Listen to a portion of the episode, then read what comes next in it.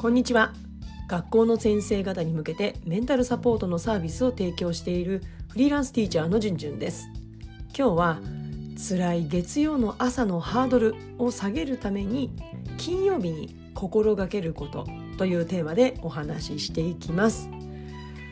えーまあ、教師だけに限りませんけれども誰でもね休みの日最後の夕方くらいから、まあ、実はね今これ撮ってるのもねあのその日曜日の夕方4時ぐらいなんですけれども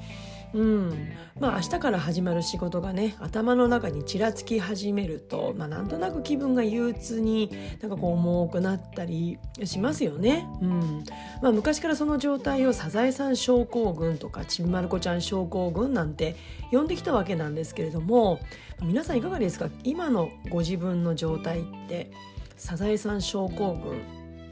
で言えるような土曜日曜か日曜日の夕方を過ごしていらっしゃることってありますか、まあ、これをねあの金曜日のオンタイムでね聞いてくださってる方は、まあ、先週の日曜日の夕方ぐらいってどんな心持ちだったでしょうか？うんまあ、サザエさん症候群なんてねサザエさんなんて名前ついてるとなんとなくねこう明るいポップな感じがしてしまうんですけれどもただ私もね以前は自分自身が確かにサザエさん症候群だったなって自覚がありました当時は胸の辺りがこうなんかねざわざわと落ち着かない感じだったりとか、まあ、胃の辺りがぐーんと重かったりとか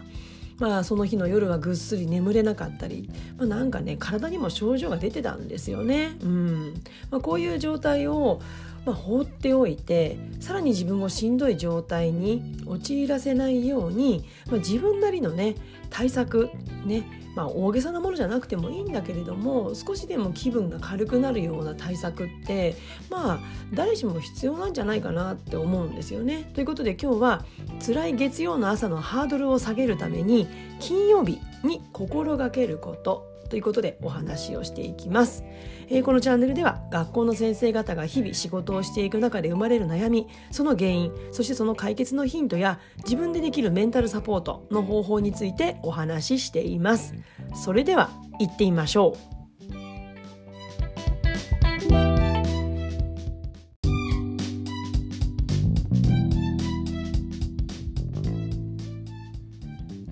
えー、今日は辛い月曜の朝のハードルを下げるために金曜日に心がけることというテーマでお話ししています。うーんどうしてサザエさん症候群って言われるような状態になってしまうのかっていうその原因なんですけどねまあそれ人それぞれいろいろね事情はあるでしょうけれども、まあ、当時の私の状態を思い起こしてみるとぱりねこうやらなきゃいけないことに圧倒されていたんですよね教師になって、うん、経験浅い頃って。あとはもうね毎日毎日新しいことの連続だったんでまあねこうワクワクする方もいると思うんですよね。でもね私はワクワク楽しみというよりはうーんなんかこう不安が強かったんですよね。そういう特性があるんでしょうね、うん、だからもう常にね緊張感プレッシャーを感じていました、まあ、そんな状態でしたね。でもこれってね捉え方すごく難しくってじゃあこういった状態がねこうなんか避けなきゃいけないかって言ったらそうじゃないと思うしうん、だって誰しもね新しいことって最初からうまくできるわけないじゃないですか。やらなきゃいけないことって膨大に当然ね最初だからあるわけですよね人よりもやんなきゃいけないことが多い。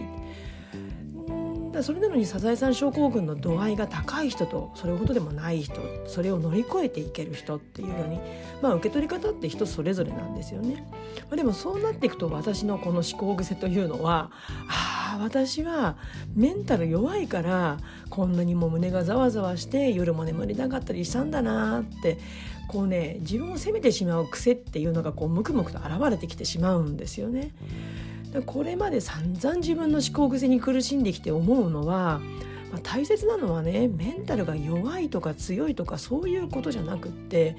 そういったこう自分の特性っていうのかな思考癖にどう対処していくのかどう向き合っていくのか自分とどう向き合っていくのか付き合っていくのか、まあ、自分のね取扱説明書を作っていくことだと思うんですよね人間すぐには変われないしだから緩やかに自分をこう緩めていけるようにマイトリセツを作っていく。まあ、ということでこの後ねうん、まあ、これまで間違いなくサザエさん症候群のスタメンだった私がですね辛い月曜の朝を少しでも心軽くするためにしてきたことの、まあ、いくつもあるんですけどもその中で金曜日ですねその前の週の金曜日に心がけてきたことを、まあ、今もねあの心がけていることをお話ししていきたいと思います。えー、今日のテーマね辛い月曜の朝のハードルを下げるために金曜日に心がけることということでここまでお話を進めています。ここからは具体的に私が金曜日に心がけてきたこと今も心がけていることをお話ししていきます。もしねリスナーの方で私こんなことやってるよっていう、まあ、ぜひねアイデアがありましたらぜひ私の LINE 公式や YouTube のコメント欄に書き込んでいただけると他のねリスナーの方にまた別の回でねシェアしていきたいと思いますので教えていただけるととっても助かります。ではですねえーとです、金曜日に心がけていたことを整理してみたら全部でね5つありました。まず1つ目です。子どもの怪我に注意ですね。2つ目些細なことに感情的にならない。3つ目シンプルな月曜授業を計画する。4つ目月火水の3日間の計画を立てておく。そして5つ目気になることは先手必勝。この5つを整理してみました。では一つ一つ説明をしていきます。まず1つ目怪我に注意。まあこれはねもちろん曜日関係なく必要に応じてねあのー、まあ声かけをしたりあとはまあ怪我をしてしまったお子さんがいた時にはご家庭に連絡を入れるんですけれども特にね金曜日の怪我ですよね、まあ、これはね皆さんあの初めて教員になったばかりの方であれば先輩の先生からねそういうことを教えていただくこともあると思うんですけれどもやっぱり金曜日の怪我っていうのは翌日ね土日休みになってしまうのでやっぱり慎重に対応したいんですよね。まあ、首から上の怪我はもちろんなんですけどもちょっとしたねこう突き指打撲っていうのも学校では保健室で冷やす程度だったけれども帰宅してからまだ何か痛みがあって病院に行ってみたら実はっていうこともね結構あったりするんですよね。うん、だからこうね連絡もしなくて、ま、なんか忙しさにかまけてね、まあ、の致し方なくこう抜けてしまって連絡できなかった時に土日になってからあれ？確か休み時間に保健室行ってた子がいたなとかああご家庭の様子聞いてなかったななんて思い出したりするとやっぱりね気が気じゃなくなっちゃうわけですよね。だから間違いなく月曜のハードルが上がっちゃうわけですよ。不安になっちゃうわけですね。だから子どもたちにねやっぱり金曜日あの帰りの会の時でもねあの怪我してるお友達いませんか？とか今日の体育であの怪我した人いませんか？っていうようなことを一言声をかけておくだけでもこの教師のねアンテナにこう引っかかる子たちが増えてくると思うので、うん、そういうことはやっぱりちゃんとね対応していきたいなと思います。あとは子どもたちにはね、まあ、子どもに怪我はつきものなんですけれどもやっぱりこうしていい怪我と、うん、どうしてもね、まあ、していい怪我、まあ、防げない怪我ですよね。あとは防げる怪我っていうのがあるっていうことをやっぱり伝えたいんですよね。だから防げる怪我のためには自分自身のねその危険をキャッチするアンテナを高くしておくことやあとはやっぱり学校のルールを、ね、守るっていうことをね伝えていきたいなと思ってます。2つ目です。些細なことに感情的にならない。ねえー、やっぱり金曜日ってね子どもも教師もね明日からの2日間のお休みに少し気分もね上がり気味ですよね。でも合わせてやっぱり疲れも出てくるのでどうしてもね振る舞いが雑になりがちになったりするんですよね。そうすると子どもたちのそういったこう雑な振る舞いがあった時に教師もね疲れてたりするとまあね分かっちゃいるんだけどちょっとイラッと感情的になったりすることもあるんですね。それを何らかの方法で子どもたちにパーンと突きつけてしまうと教室の空気をもうガッと冷やしてしまうんですよね。だからまあ対応できるね翌日のある曜日だったらまだしもまあ、しばらくね時間が空いてしまう金曜日にはやっぱりこれだけは見逃せないよっていうこと以外は極力目をつぶるようにしています。まあ、感情的に言葉を使って行動すると後で後ろめたい気持ちになるのはね、まあ、教師自身もそうですしやっぱりね言われた子供もやっぱり嫌な気持ちがしますよね。ですから月曜日またリセットして明るい気持ちで学校に迎えるようにやっぱりね特に金曜日は教室の空気を笑いとポジティブな言葉で温めるように心がけています。えー、3つ目です。シンプルな月曜授業を計画するまあね月曜日って休み明けですからね。大人も子供もぼーっとしがちですよね、まあ、テンション高い子もねいますけれどもやっぱりぼーっとしがち。と月曜日のね1時間目からもうね金曜日にね話し合って途中で終わったね物語の読解の続きとか算数のねもう超難しい問題から入ってしまうともう子供もね気持ちもボーンって沈んじゃいますよね、うん、だから私は月曜日って学校リズムを子どもたちが取り戻す日って割り切ってやっぱりこうちょっと軽めのっていうかな、うん、奇襲の復習をゲーム感覚で行ったりとかあとは寝室漢字を楽しみながら扱ったりとか、まあ、可能ならね朝の会を教室ではないいつもとはちょっと違う場所で行ったり、まあ、これもね目の前の子どもたちの実態によると思うんですよね。かえってちょっと違うことをするとなんかこうざわざわと落ち着かない雰囲気になってしまうんであれば、まあ、それはねやめといた方がいいですし、まあ、大丈夫って判断できるんであればちょっとねウキウキするような場所に行って、うん、朝の会やったり国語の音読やったりとか、まあ、それはもう子どもの実態に応じて、うん、準備しておくってことがいいかなと思います。なんかこれをこの授業計画をね軽めの月曜日の授業計画を金曜日の退勤時までに、まあ、準備しておくと、うん、気持ちもね少しこうハードルが下がって月曜日出勤できるんじゃないかなと思います。え4つ目です月火水の3日間の計画を立てておくですね。まあ、これ先ほどのね3番目でもお話ししたように月曜日は学校リズムを子どもたちが取り戻すリハビリデーだと私は捉えているんですね。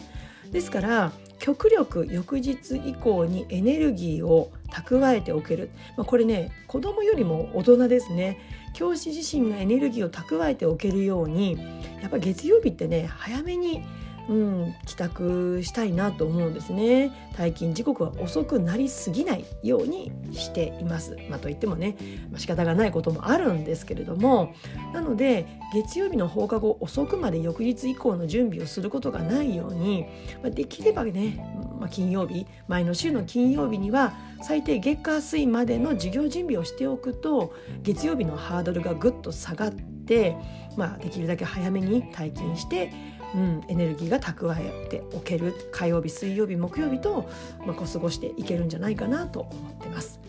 えー、5つ目ですね気になることは先手必勝これ最後ですね、えー、月曜日の朝不安でいっぱいにならないように金曜日ちょっとねあの他人から見て気になる子がいた時には積極的に声をかけて話しかけたり、まあ、休み時間の様子を見るようにしています。こうねあちょっと様子見ればいいかなっていうのはもしかすると単に対応を先延ばししているだけになってしまったりするのでこう少し様子を見ようっていうんであれば期限を決めるとかあとはやっぱりこうなんか困ってることないとか最近これ頑張ってるねっていうようなことからちょっと話しかけてうんなんかこう子どものね様子をリサーチするとかあとは具体的なとにかく具体的なアクションを先手先手で取るようにしていきたいんですよね。または場合によったらね必要に応じてご家庭と連絡取ったりとかあとはまあ直接子どもに対してだけじゃなくて教育相談担当の先生に今うちのクラスの子はこんな状態なんですとかちょっと見に来ていただけませんか？とかできるだけ一人で抱え込まないように、うん、いろんな、ね、あの同僚に声をかけておく共有していくってことが、うん、私は大事だし、まあ、そうやって具体的なアクションを起こすってことを先手先手でしています。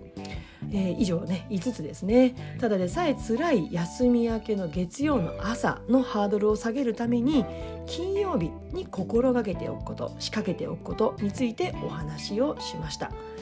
まあ、これまでの話を、まあ、ちょっとまとめるとね金曜日の私が心がけている一つのキーワードっていうのは、うん、まあ温めるかな。